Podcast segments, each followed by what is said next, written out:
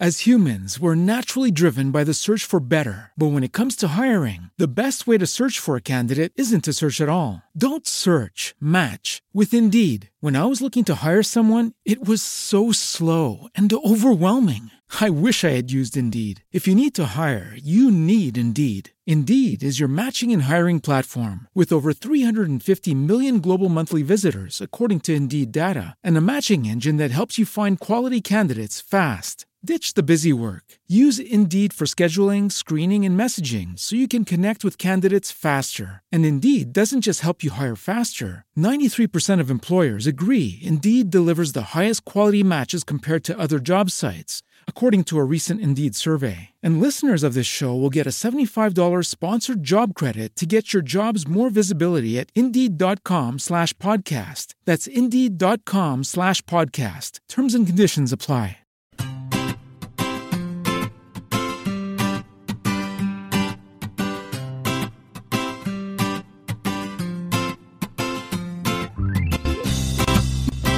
Bienvenidos al capítulo 50 de Perspectiva, un podcast de estrategia empresarial donde analizamos cada semana todas las decisiones y estrategias de las empresas que nos rodean.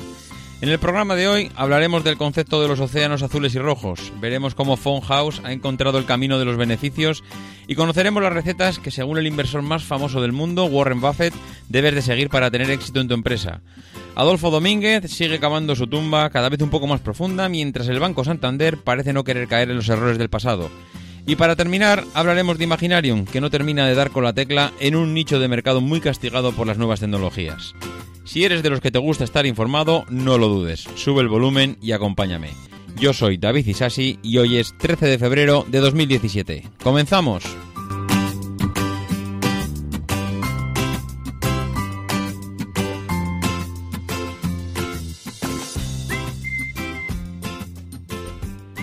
Pues ya estamos aquí, ya estamos en el programa 50, 50 episodios semana tras semana, un año después para al final, pues quién lo iba a decir, llegar a un episodio de un podcast que al final ha conseguido ser semanal, que nunca pensaba que iba a conseguir el tener tanta continuidad, siempre empecé con la idea de hacerlo semanal y al final mm, siempre, en un momento dado, siempre he pensado que si me acabaría yendo a quincenal, pero no por nada, sino porque pensaba que no iba a haber contenido suficiente como para hacer tantos podcasts, ¿no? No, pensaba que habría tanto contenido a nivel empresarial y entre las ideas que han ido surgiendo, las mías propias y todas las que me habéis ido dando vosotros en emails, mensajes, Twitter, Telegram, bueno, una pasada. Al final, eh, si soy sincero, se podría hacer un programa diario solo de, solo de noticias empresariales aunque también, si soy sincero, sería una locura. Alguna cosilla eh, tengo por ahí maquinando, pero, pero el tiempo dirá, el tiempo dirá qué posibilidades hay de,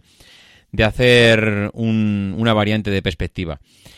Mm, de momento, hoy nos, para conmemorar ese programa 50, en vez de hacer una, un episodio de una empresa, que tengo por ahí alguna en el tintero, que tengo un poquito avanzada, pues lo que haremos es hacer un cóctel de píldoras, que hace muchísimo tiempo que no hacíamos un cóctel de píldoras mm, de noticias. Y, bueno, pues hoy he querido coger. Mm, la verdad es que había muchas, había muchas para elegir. Y aprovechando que teníamos muchas píldoras para, para hacer el programa, muchas noticias, pues eh, mira, pues dejamos aparcada la, una, un análisis de una empresa esta semana y hacemos un capítulo, un episodio de píldoras empresariales. Eh, una de ellas no es una noticia como tal, una de ellas es un concepto. Mm, seguramente puede ser que en alguno de los, de los programas, y yo no recuerdo en cuál, porque la verdad es que tengo pues bastante mala memoria, en un programa hablé muy de refilón de una estrategia o de un concepto que es el concepto de los océanos azules y rojos. Y seguramente, pues algunos de vosotros ya sabréis a lo que me refería en ese programa, pero hay otras personas que me han preguntado. Me han preguntado, oye, pues escuchándome tus podcasts, en el episodio tal, hacías referencia a esto muy de, muy de refilón, pero no sé exactamente eh, a qué te refieres, qué es eso del concepto de los, de los océanos azules, ¿no?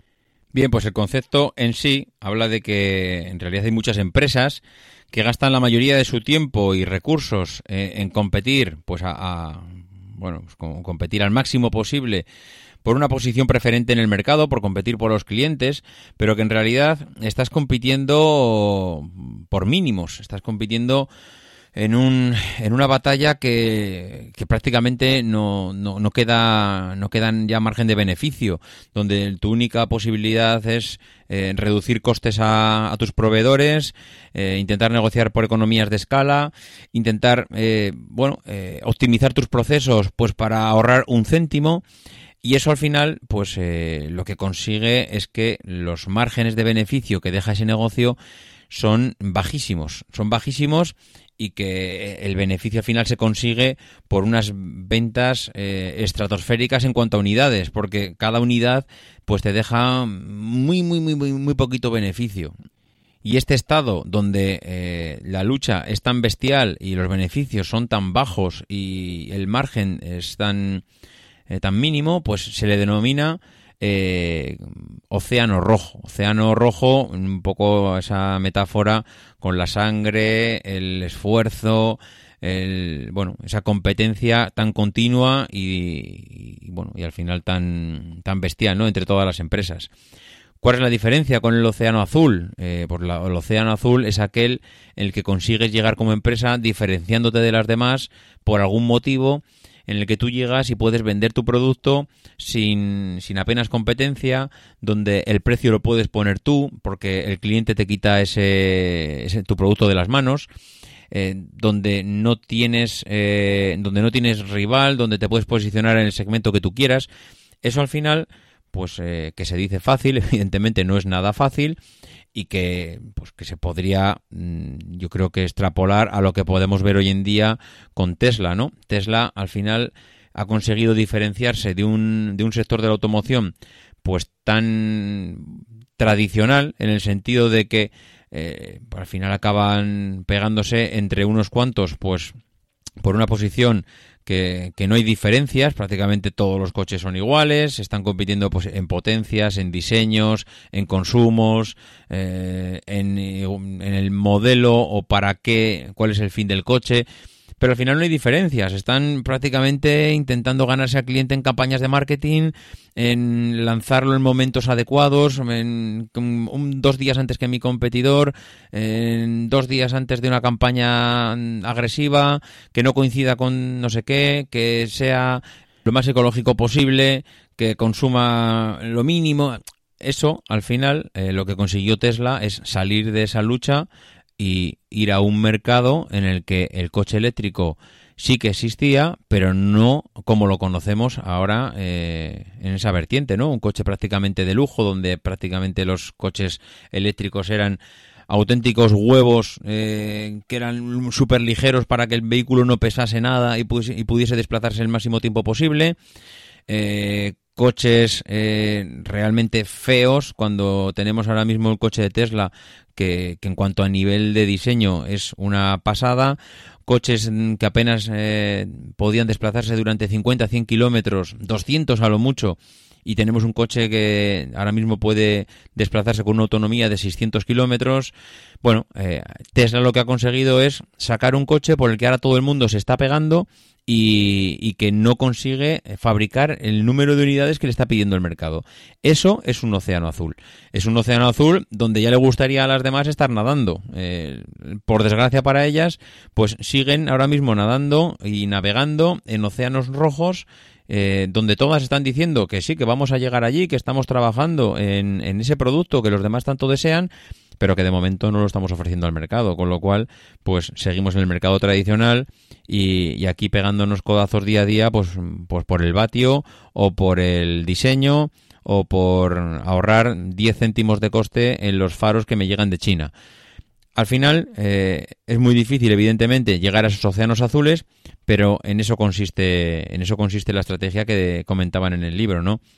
¿Cuáles son los factores que, comentan ellos que son claves? Pues ellos hablan de eh, qué factores deben elevarse por encima del estándar de la industria para conseguir llegar a, ese océano, qué factores eh, son los que por los que la industria ha competido mucho y que deben ser eliminados, porque muchas veces no solo consiste en añadir, sino consigue en, quitar, ¿no? ¿Qué factores deben reducirse por debajo del estándar actual y cuáles son los factores que la industria ha ofrecido, o sea, que nunca ha ofrecido, perdón, y que deberíamos crear? Si te haces esas cuatro preguntas, elevar, eliminar, reducir y crear, pues conseguirás encontrar cuál es el camino para llegar a ese océano azul.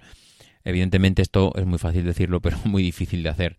Entonces, pues bueno, eh, en esto se basa el concepto de los océanos rojos y azules y, el que quiera más información, pues hay ríos y, ríos de, tinta en Internet donde poder informarse. La segunda noticia de la semana mm, me ha parecido realmente curiosa porque he visto que Phone House, la, cadena de telefonía, parece que está empezando a salir del bache que tenía. Recordemos que Phone House ha pasado por una situación, pues la misma que han pasado prácticamente el, resto de empresas que estaban en el sector de la telefonía móvil, que habían empezado a encontrar un mercado totalmente saturado, ya prácticamente todo el mundo tiene un smartphone en el bolsillo y han dejado pues de, tener las cifras récord de ventas que tenían hasta hace unos años, ¿no? Phone House eh, había pasado de facturar 474 millones de euros a solo en un año facturar 382. Eso es una bajada bestial.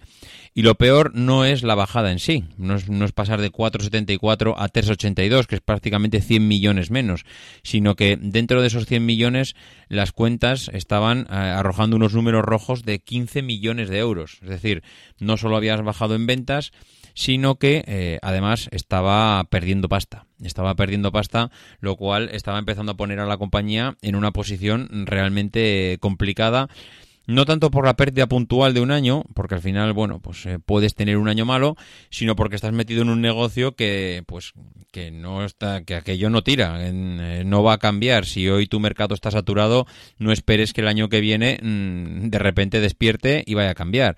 Y House es una compañía que está muy focalizada en el sector donde está, no puede cambiar de la noche a la mañana.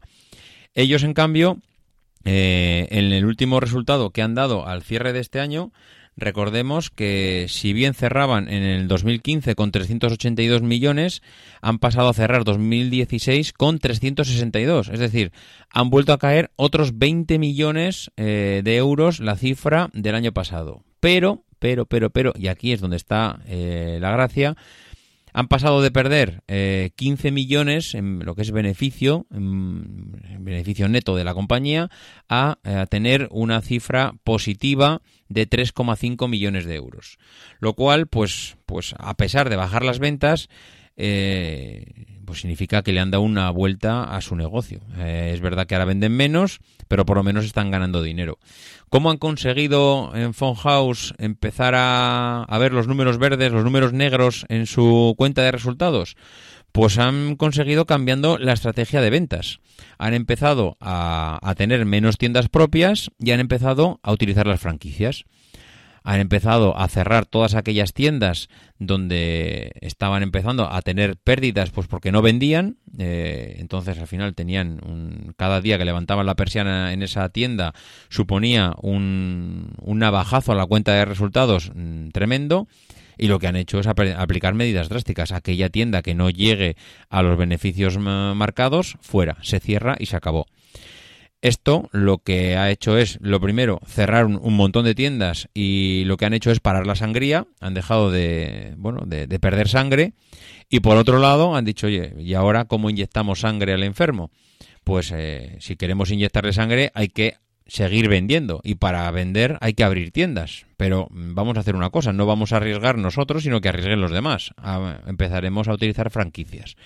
Y es lo que han hecho. Prácticamente eh, no diré que han multiplicado por dos, pero, pero sí que han multiplicado por un, pues casi por dos el número de franquicias que, estaban empleando hasta este momento.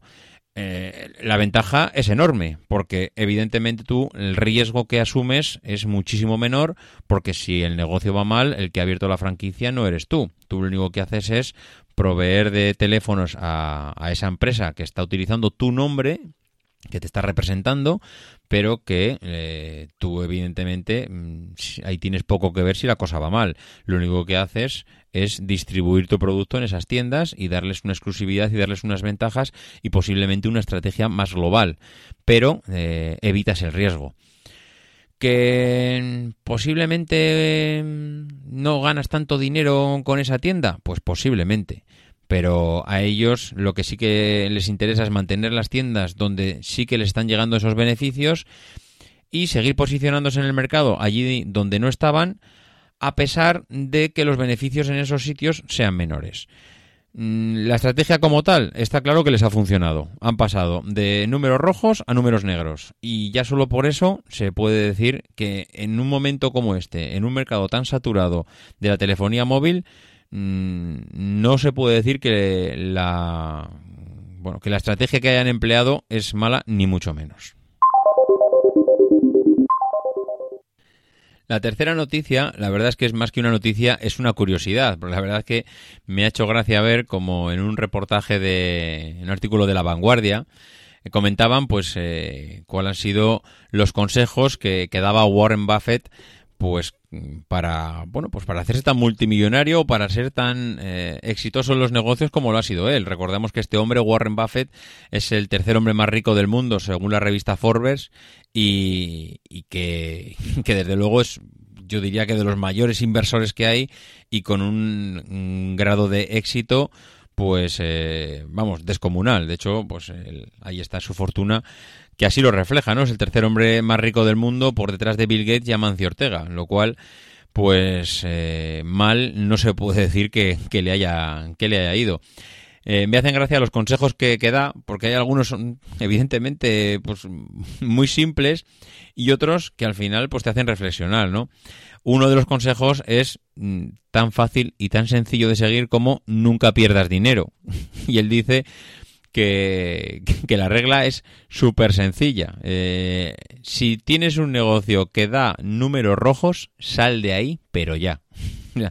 no te vuelvas loco, no insistas, no eh, intentes lo imposible. Si aquel negocio no da dinero, olvídate del negocio y cuanto antes salgas de esa ruina, mejor para ti. Eh, la regla número dos para él es que nunca olvides la regla número uno, lo cual pues, pues no está mal. Él habla también de, que una de las estrategias, como siempre en estos casos, es comprar algo muy caro a un precio muy bajo. Eh, al final es una frase lapidaria la que dice él, dice, el precio es lo que pagas, el valor es lo que obtienes. Eh, cuando estás comprando algo, evidentemente pierdes dinero, pero eh, el valor de lo que estás comprando es lo que estás obteniendo, eh, pues tiene un interés altísimo en cuanto a, bueno, al interés económico del producto, ¿no?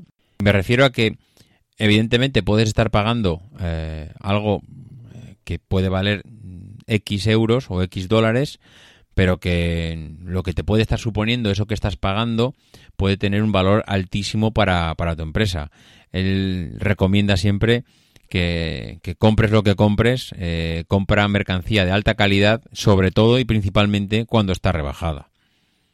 Otro de los consejos que, dice, y es de los que remarca continuamente, es que evites las deudas como sea. Dice que ha visto muchísima gente eh, fracasar por pedir dinero prestado y que en realidad no necesitas pedir tanto. Si eres una persona inteligente, él dice que vas a hacer muchísimo dinero sin pedir prestado aconseja evitar, mm, bueno, las tarjetas de crédito por encima de todo. Dice que las tasas de interés son demasiado altas, que a veces incluso hay créditos que te, que te obligan a pagar el 18% en intereses y que si tú estás comprando dinero a un 18% de interés, directamente estás arruinado ya de partida. Con lo cual, Mm, intenta evitar, hombre, intentar evitar comprar sin crédito hoy en día se puede decir que es prácticamente imposible. Lo que sí que tienes que intentar es negociar ese crédito para que el interés sea bajísimo, porque al final prácticamente si no estás, mm, estás perdiendo la batalla ya prácticamente de partida.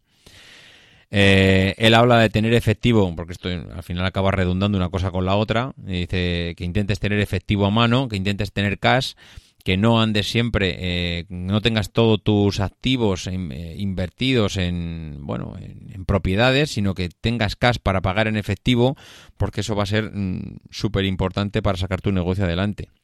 Él dice en otro de los consejos que inviertas siempre en ti mismo, que tú eres tu mayor activo con diferencia y que cualquier cosa que hagas va a potenciar tu talento y lo va a multiplicar por mil. eh, dice que, indudablemente vale la pena invertir en uno mismo y cuanta, cualquier cosa que inviertes en ti lo vas a recuperar eh, por 10. Y uno de los consejos que da, yo creo que de los más técnicos, él dice que confiemos en los fondos indexados. Los fondos indexados al final son, son fondos que invierten en activos que básicamente lo que hacen es seguir a un índice bursátil y se basan en la idea de que la bolsa siempre va al alza a largo plazo. ¿Y esto en qué consiste? Para los que no controlen tanto el tema de los fondos y la bolsa. Bueno, pues son los fondos indexados son fondos de inversión de gestión pasiva, donde prácticamente eh, no está basado en, poner todo tu dinero en aquellas empresas que piensas que van a ir al alza, sino que lo que haces es una diversificación de los fondos.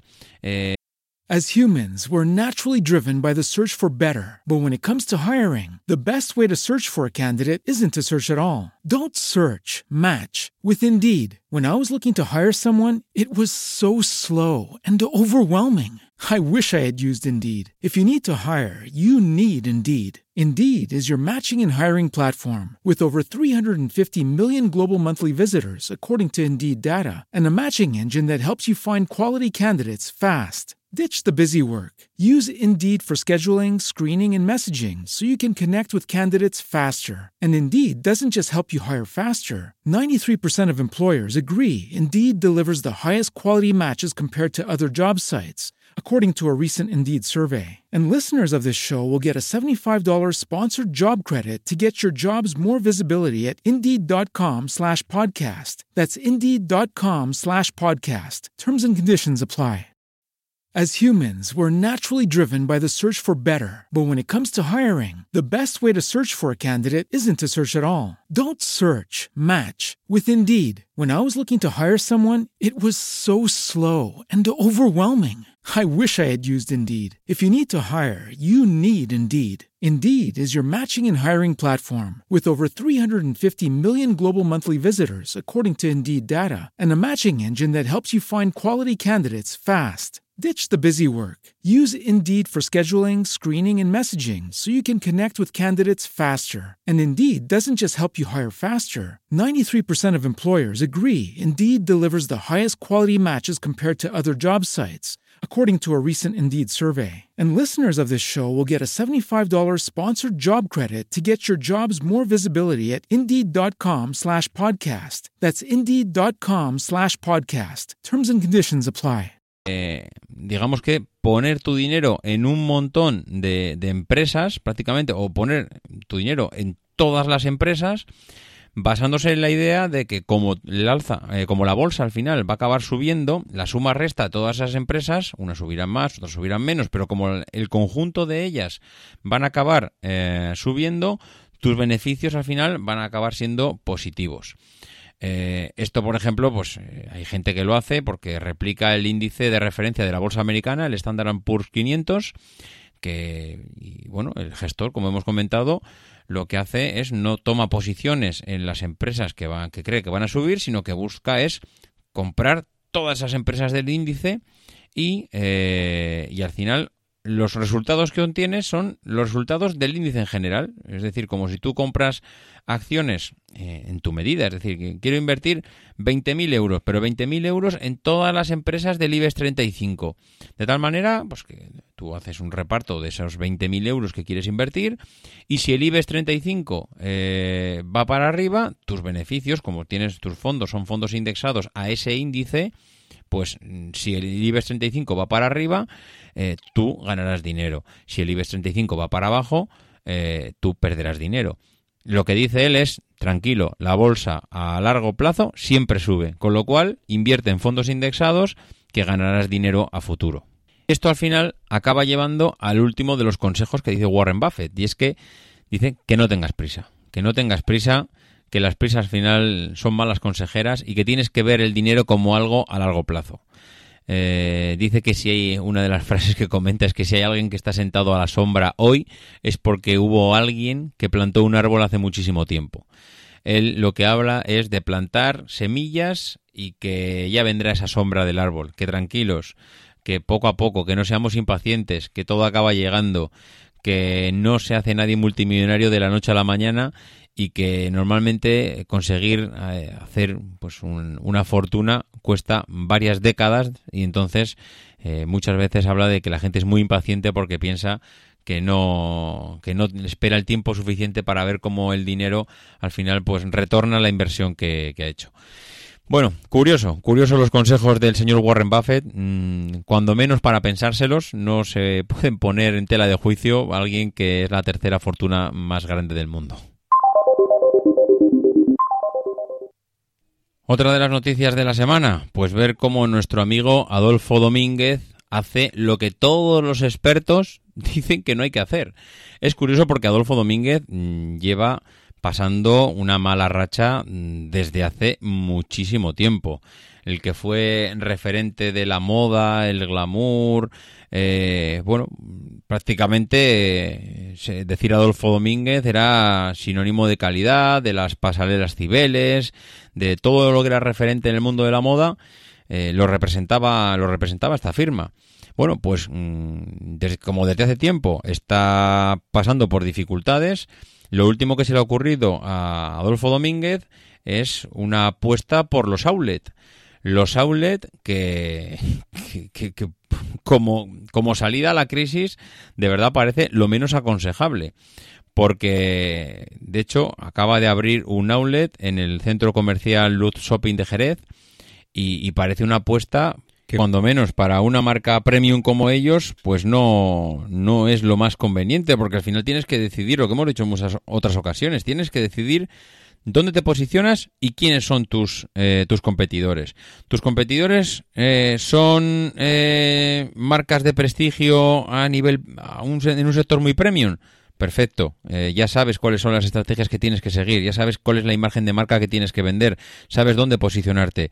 ¿Cuál es tu competidor? ¿Es Primark? Ah, bueno, si tu competidor es Primark, entonces no es problema. Entonces puedes hacer rebajas y montar todos los outlets que tú quieras, que allí la gente eh, acudirá en masa.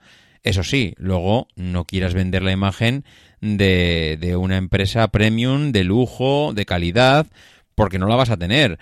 Nuestras grandes eh, compañías, Chanel, los Louis Vuitton, eh, no hacen descuentos, no hacen rebajas, no tienen submarcas, no tienen ni mucho menos outlets, no hacen eh, tiendas para llevar todos los stocks de temporada pasada que no han conseguido darle salida, pues para que los puedas vender allá.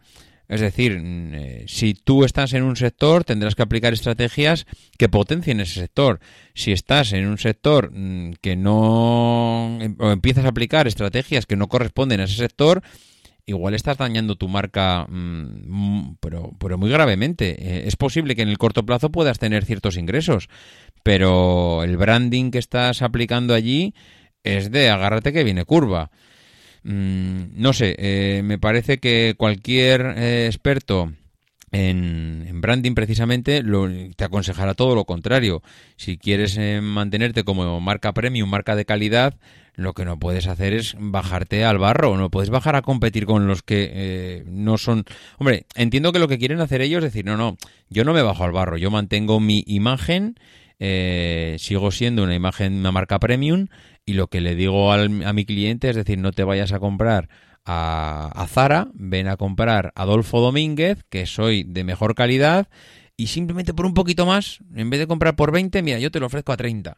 Por 30 euros no tienes una, una, una, prenda de Zara, sino que tienes una prenda de Adolfo Domínguez. Lo que pasa que eso está muy bien durante el primer mes, posiblemente durante el primer año. A futuro, lo único que consigues es que Adolfo Domínguez se equipare con el resto de marcas de, esa gama de precio, ni más ni menos. Eh, puede parecer un poco simplista, pero es que es, la, es la, triste realidad. Eh, Adolfo Domínguez lleva ya en dificultades desde hace tiempo. Está intentando salir de muchas maneras y esta es un, este es un nuevo intento, una medida más pues para conseguir atraer al cliente. ¿Lo conseguirá? Mm, la verdad es que todo pinta a que esto no, no son una de las eh, medidas más adecuadas, pero mm, bueno, vamos a ver, vamos a ver qué es lo que pasa de aquí a un año con Adolfo Domínguez, si sigue estando presente en el mercado o si sigue cerrando tiendas en los centros de las ciudades y abriendo outlets a las afueras. Si esa es la estrategia que busca como imagen premium, pues vamos a ver si tiene éxito. Otra de las empresas que, que nos daba una noticia esta semana es que el Banco Santander eh, parece que se lanza de cabeza por los clientes que tienen ingresos fijos. Eh, esto que tanto veníamos criticando durante la crisis, que los bancos se habían hartado de dar eh, créditos a todas aquellas personas que no lo podían devolver, pues los bancos lo que están empezando a hacer, y el Banco Santander es el primero de ellos, es primero mm, dar créditos a todas aquellas personas mm, que realmente tengan capacidad de devolverlo, y en segundo lugar, pues eh, las que tengan cierta estabilidad laboral. Eh, lo que pasa es que esto realmente nos fastidia, ¿no? Porque todo el mundo decimos que, hombre, ¿cómo, cómo han hecho esto los bancos? ¿Cómo, cómo eh, han dado créditos a todos aquellos que no lo podían devolver? Pero que luego cuando somos nosotros los que nos presentamos en la ventanilla del banco a pedir dinero, nos ofende el que mm, esta, esta gente, esta gentuza, que son los banqueros, no nos den dinero a nosotros para comprarnos una casa o para comprarnos un coche o para, o para irnos de vacaciones. ¿Por qué no? ¿Por qué no? Porque el dinero está ahí y como dice una amiga mía, si me quiero ir de vacaciones, para eso están los bancos, para prestarme a mí el dinero y que yo lo disfrute. Bueno, pues mm, el Banco Santander, dentro de la coherencia que normalmente suele caracterizar todas las decisiones que hace, ha decidido que, que si tengo que abrir la mano un poco, voy a empezar a buscar a gente que me asegure que va a devolverme el dinero y que tengan cierta estabilidad laboral. Mm, ¿Quién son los que tienen esto? Los funcionarios. Mm, los funcionarios del Estado, los que trabajan para la Administración Pública, que eh, les, voy a poner el caramelo delante, delante de la boca. Es decir, eh, les voy a, proponer unas, eh, unos préstamos hipotecarios tan, tan asequibles que no me puedan decir que no. Eh, si el resto del mercado está dando un, un Euribor más 0,99 de interés, pues ellos le están diciendo a los funcionarios que de eso nada, 0,99, olvídate, yo 0,69. Es decir, un 30% más barato te voy a cobrar. Claro, evidentemente mm, el beneficio es menor, pero al final el banco lo que está garantizándose es que casi no se puede decir que está cogiendo el dinero al, a, bueno, a su cliente, al señor Manolo que se presenta en la ventanilla, sino que prácticamente se lo está cobrando al Estado. Y el Estado, todos sabemos que, que lo paga porque al final lo pagamos entre todos. Si bien es cierto que ellos dicen que el interés no se va a ver modificado a no ser que te vayas a otra, a otra entidad. Es decir, si tú luego me cancelas la hipoteca y te vas a otro banco, entonces tranquilo, que entonces sí que te voy a cobrar el Euribor más 0,99. Pero mientras tanto, tranquilo, que irás al, al 0,69. Bueno, mm, al final eh, está claro que como, como estrategia y como campaña lanzada al mercado, pues tiene su cierto atractivo, sobre todo para los que son funcionarios, evidentemente. Y, a nivel interno como banco no puedes decir que no has lanzado un producto, mm, casi te iba a decir en masa, porque ¿cuántos funcionarios hay en el Estado español? Una, una barbaridad. Con lo cual no estás lanzando una campaña minoritaria, estás lanzando una campaña bestial. Está dirigida a miles y miles y miles de funcionarios que, que, lo que, que, lo que van a hacer, si no tienen una nómina en el Banco Santander, pues seguramente uno de los objetivos, lo primero es abrirme una nómina en el Banco Santander, utilizar las tarjetas de crédito del Banco Santander y contrataré lo más seguro un seguro de vida y hogar con el Banco Santander, con lo cual el Santander mata no uno, ni dos, ni tres, mata cinco pájaros de un tiro. Consigue que vayas a un que vayas a conseguir un crédito a su banco. Consigue que, que el cliente sea una persona que sea estable, que no tenga problemas económicos, porque eh, al final es un tipo de cliente que tiene un sueldo fijo, tiene una estabilidad laboral. Consigue que además le compres un tipo de producto financiero que le interesa, como pueden ser los seguros y encima también las tarjetas de crédito, porque son de las pocas cosas que hoy en día los bancos cobran seguros, tarjetas de crédito, seguros de vida, seguros del hogar, tienes la nómina domiciliada, con lo cual puedes jugar con tu dinero. Vamos, la jugada mm, me parece una jugada maestra. Es súper sencilla, súper básica. se nos hubiese ocurrido a todos, pero se lo han ocurrido a ellos. Luego, al final, eh, nos extrañan que como banco sea uno de los referentes que hay prácticamente a nivel europeo. Pero es que son las decisiones más tontas son las que acaban beneficiándote y las que acaban dándote mayor beneficio. Y ya para terminar con el episodio de esta semana, pues traemos una noticia que aunque no es nada ningún referente de, de, buenas prácticas ni de nuevas de buenas acciones, es un ya lo veníamos contando. Y es que me acuerdo como en el grupo de en el grupo de Telegram cuando estaba estas, bueno, era previo a las Navidades, una semana, dos semanas antes de Navidad, pasé por un centro comercial y era un centro comercial, pues diría de los más visitados de Barcelona. Y en el centro comercial había una tienda de Imaginarium, en tienda de Imaginarium que eh, estaba absolutamente vacía. Una, tienda de juguetes eh, que está dos semanas, eh, dos semanas vista de la Navidad y que mientras todo el centro comercial estaba totalmente saturado, ellos estaban pues con la tienda absolutamente vacía. Y es que, eh, bueno, pues eh, las noticias que llegan no parecen nada a, a la halagüeñas, perdón. Eh, parece ser que la multinacional de Zaragoza va a traspasar el negocio que tienen en Turquía, se lo va a traspasar a un franquiciado y va a disolver la filial que tienen en Argentina. parece ser que el último trimestre fiscal, pues ha sido, bueno, no el último trimestre, el último ejercicio completo, el último año fiscal ha sido desastroso. Han descendido las ventas un 14% en todo lo que es España e Italia y principalmente todo lo que es Europa del Sur y que bueno pues que se sitúan en una posición realmente complicada realmente complicada porque es que el último trimestre es el trimestre más fuerte para su sector. Recordemos que está la campaña navideña por dentro, por medio. Y si en la campaña navideña, donde tendrías que hacer eh, las ventas vamos, mayores del año, estás perdiendo cuota de mercado y estás descendiendo en ventas, con lo cual, vamos, la posición eh, que tienes a corto plazo mm, no puede ser, mm, vamos, más negra que la que se le presenta.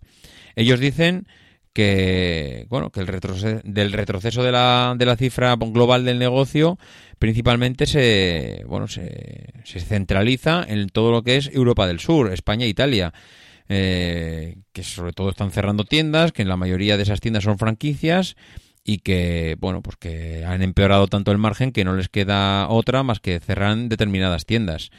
Mm, yo iría un poco más allá. Eh, ¿Qué es lo que está ofreciendo ahora mismo eh, nuestros queridos amigos de Imaginarium? Porque mm, en un mundo tan tecnológico como el que tenemos, donde los chavales hoy en día no salen de los videojuegos, donde es difícil sacarles y cada vez se les enfoca más desde el mundo de las multinacionales a, a las bueno a las pantallas, a las tablets, a, a, bueno a todo el mundo audiovisual.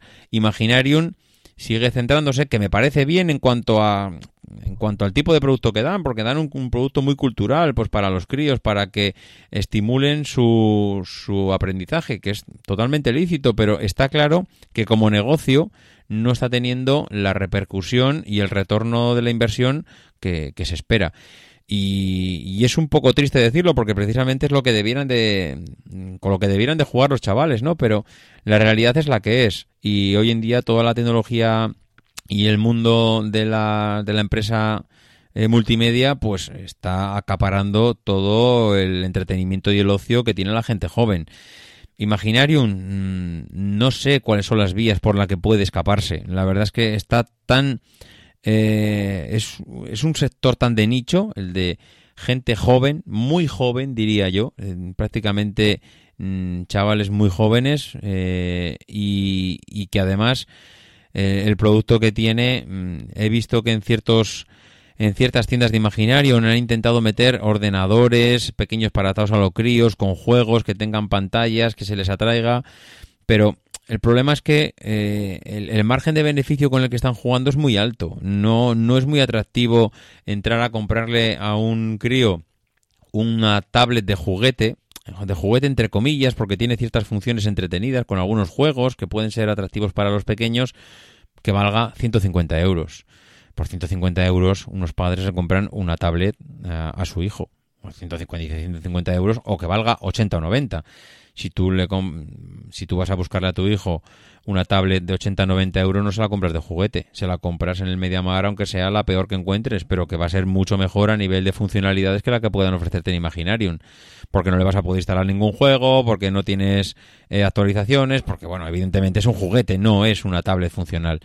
Entonces, mm, no sé, eh, veo que están demasiado encorsetados como empresa, veo que lo tienen difícil para salir de ahí y veo que de momento no se les ve ningún giro especial, con lo cual, pues no sé, eh, un poquito difícil la salida en cuanto a modelo de negocio, pero bueno, vamos a ver, vamos a ver, no anticipemos nada, puede ser que nos descubran algo dentro de poco y nos llevemos una sorpresa.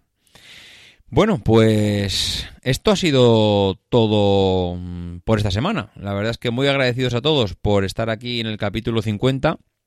Quería agradecer especialmente a Natán, Natán García, del podcast Swiss Spain, ya sabéis que es de la red también de Milcar FM.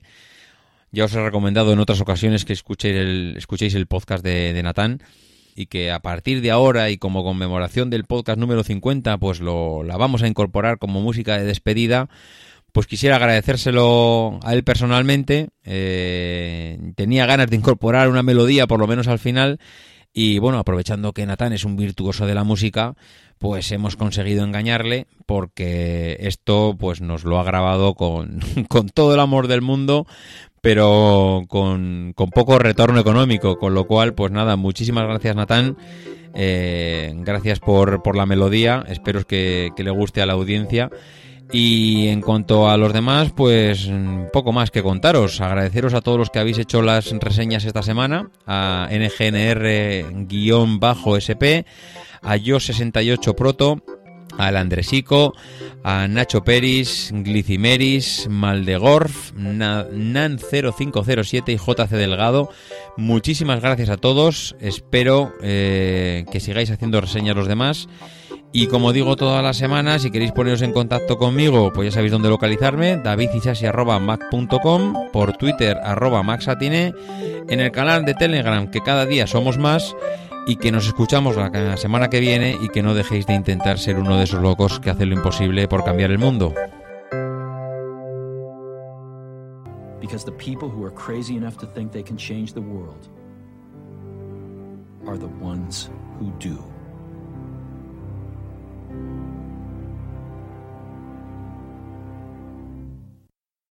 As humans, we're naturally driven by the search for better. But when it comes to hiring, the best way to search for a candidate isn't to search at all. Don't search, match with Indeed. When I was looking to hire someone, it was so slow and overwhelming. I wish I had used Indeed. If you need to hire, you need Indeed. Indeed is your matching and hiring platform with over 350 million global monthly visitors, according to Indeed data, and a matching engine that helps you find quality candidates fast. Ditch the busy work. Use Indeed for scheduling, screening, and messaging so you can connect with candidates faster. And Indeed doesn't just help you hire faster. 93% of employers agree Indeed delivers the highest quality matches compared to other job sites, according to a recent Indeed survey. And listeners of this show will get a $75 sponsored job credit to get your jobs more visibility at Indeed.com slash podcast. That's Indeed.com slash podcast. Terms and conditions apply.